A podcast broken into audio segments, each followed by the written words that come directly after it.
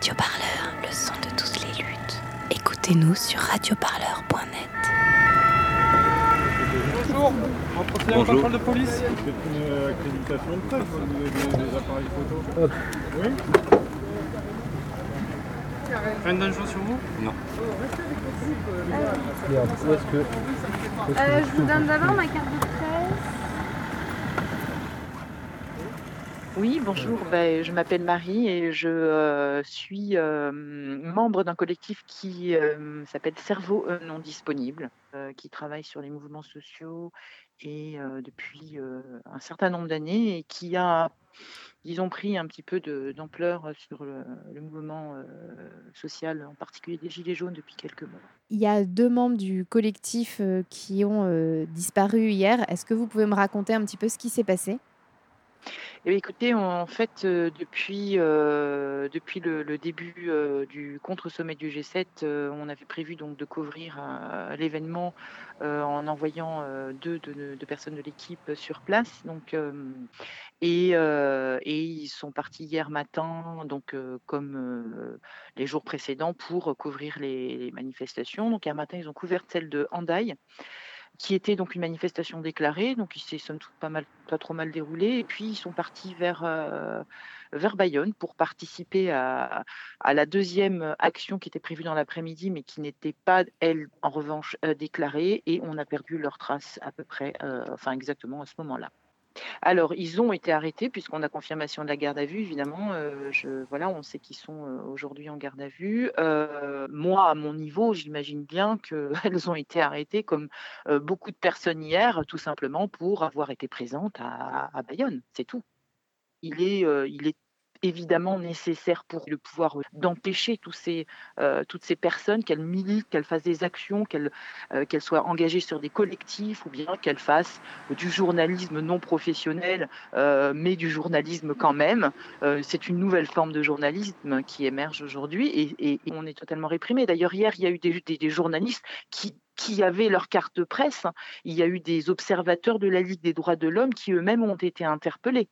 Euh, il n'y a absolument plus aucune limite à faire taire ces voix dissonantes. Très sincèrement, je m'attendais absolument à cette, euh, répression. Euh, Toutes les tactiques possibles sont utilisées pour intimider, pour impressionner, pour décourager. Et la répression, évidemment, qui passe par les interpellations gratuites, sont aussi une des tactiques d'intimidation, oui.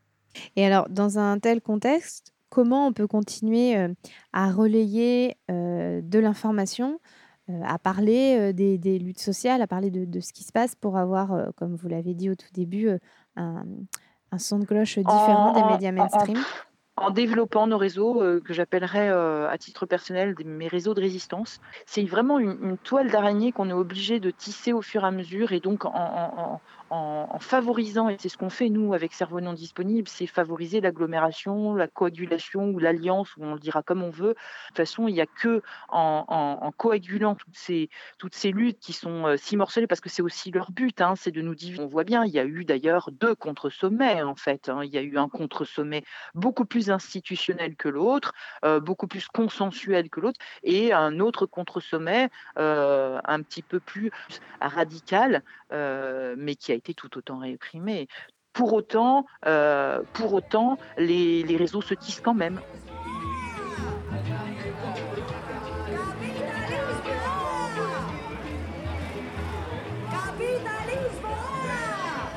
Sébastien Bayeul, délégué général du CRID, l'un des organisateurs du contre-sommet.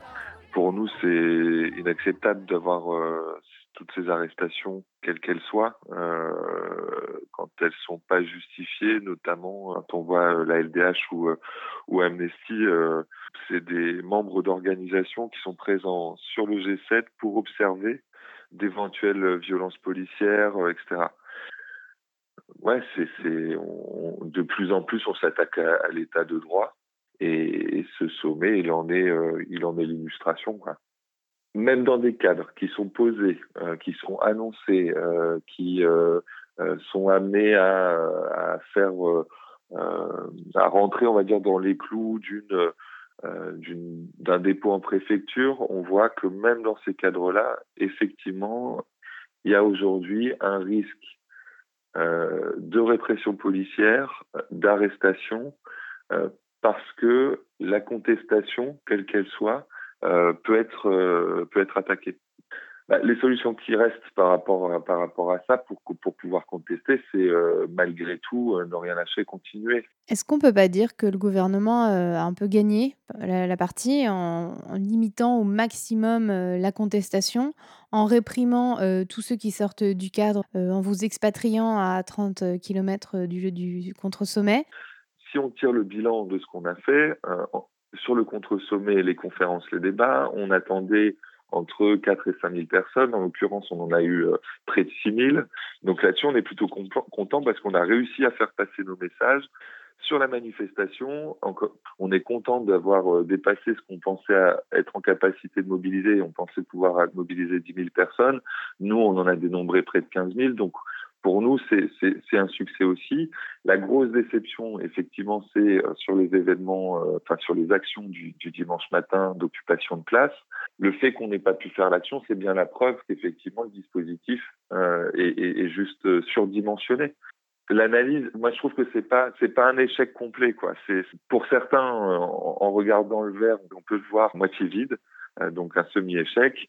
Pour d'autres, il est plutôt à moitié plein parce que le défi à la base, c'était d'être en capacité de faire un truc. Hein. Euh, il y a un mois et demi, on était, on était, il y avait encore rien d'organisé. On, nous a mis des bâtons dans les roues jusqu'à la fin. Donc le fait qu'on ait pu ouvrir un contre-sommet déjà en soi, euh, c'était un pari qu'on s'était fixé et qu'on a relevé.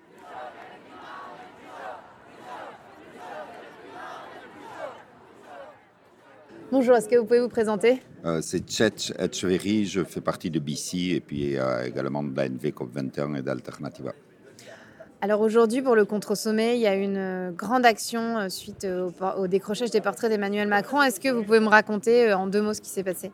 Eh bien, en fait, bon, d'abord, il faut savoir que toute manifestation est interdite sur Biarritz, Anglette et Bayonne pendant toute la durée du G7. Et donc, on n'accepte pas évidemment euh, cette atteinte à la démocratie et nous, euh, euh, au niveau de BC, Alternative à NV21, on avait appelé à une marche des portraits. Au milieu de tous ces portraits, de tous ces tableaux emballés, il y aurait les fameux portraits Macron qui sont réquisitionnés depuis des mois. Faire passer un message qui était le suivant. en fait, Macron, c'est pas le champion du climat, c'est le champion du blabla. Les gens se sont réunis, il y a une manifestation en fait, avec les portraits Macron en tête. Qui n'a pas été réprimé du coup Non, pas du tout. En fait, nous, on a dénoncé depuis des mois déjà le fait que c'est une vraie prise d'otage euh, euh, de toute une population. Tout ça pour que euh, des gens se réunissent donc dans ce cadre avec vue. Mais après, oui, il y a eu une occupation militaire sans précédent parce que moi j'ai vu ici des manifs dans le temps où ça pétait bien avec 2000 personnes qui allaient au pet. bon, à 2-3 000 flics, ils arrivaient à contenir à la longue. Là, ils ont mis 13 200 flics, euh, sans compter euh, les flics espagnols et basques qui étaient de l'autre côté de la frontière. Et euh, donc, ça avait plus un, but de créer une espèce d'état de psychose, de, que tout serait sous, sous coupe de verre. Et d'ailleurs, ça a marché parce que moi, je voyais beaucoup de gens qui me disaient qu'ils n'iraient pas à la manif du samedi parce qu'ils pensaient qu'ils euh, n'arriveraient pas à accéder, qu'il y aurait des barrages policiers partout, etc. etc. Et, et, du coup, malgré ça, on a quand même été, bon, 15 000 selon les organisateurs, 9 000 selon la police. Mais... Est-ce que vous n'avez pas l'impression que euh, la répression s'est abattue euh, du coup uniquement sur les manifs qui étaient non déclarés et qui se voulaient un peu plus radicales que la manifestation officielle organisée par les plateformes? Mais là, on a un problème déjà, c'est que moi, je ne mm. considère pas du tout que les gens qui vont euh, frapper euh, euh, à coups de boule de pétanque des flics alors qu'ils n'ont aucune chance de faire bouger quoi que ce soit, c'est-à-dire qu'ils tombent complètement dans le piège de l'ennemi, sont radicaux. ils sont violents. radicalité, ça ne veut pas dire violence. Moi, je pense que les gens là qui ont été au PET hier contre les flics, ils ont juste fourni euh, ces 60 personnes-là qui étaient regardées par 300, ils ont fourni les images dont avait besoin le gouvernement Macron pour justifier qu'il avait mis 13 200 flics et pris toute une population en otage. Dès qu'on va se mettre une cagoule et aller tirer euh, des pierres sur des flics ou sur euh, des édifices, ça devrait être radical. Non, que ce soit la violence, la non-violence ou toute forme de lutte, elle est radicale si elle s'inscrit dans une stratégie qui déstabilise le système, qui lui fait mal et qui renforce le mouvement populaire. Mais si, au bout du compte, le résultat, c'est qu'en fait, on a fourni les images dont avait besoin le système et le gouvernement Macron, et, et que en plus, ça paralyse les gens parce que du coup, ils ont peur de venir aux mobilisations, etc. Pour moi, c'est pas radical, c'est au contraire euh, euh, pro-système. En fait, l'effet, pas la volonté, Mhm. pas l'intention. Je pense que l'enfer est pavé de bonnes intentions et je suis bien placé en Pays Basque pour savoir qu'il y a des fois des moyens de lutte et des stratégies de lutte qui, au lieu de renforcer le camp qui les emploie, l'affaiblissent et qui, au lieu d'affaiblir euh, le système ou l'État que ce camp combat, euh, le renforce. Là, en l'occurrence, moi, je pense que euh, cette marche des portraits Macron fait beaucoup plus de mal à Macron dans ce G7 que les images, les quelques images de violence qu'il y a eu dans un quartier qui était de toute façon complètement sous nas parce que le système, l'appareil policier s'attendait absolument à ça, avait tous les moyens de, de le neutraliser. Et donc, euh, effectivement, euh, moi, je considère que c'est politiquement inopportun. Radio Parleur, le son de toutes les luttes. Écoutez-nous sur radioparleur.com.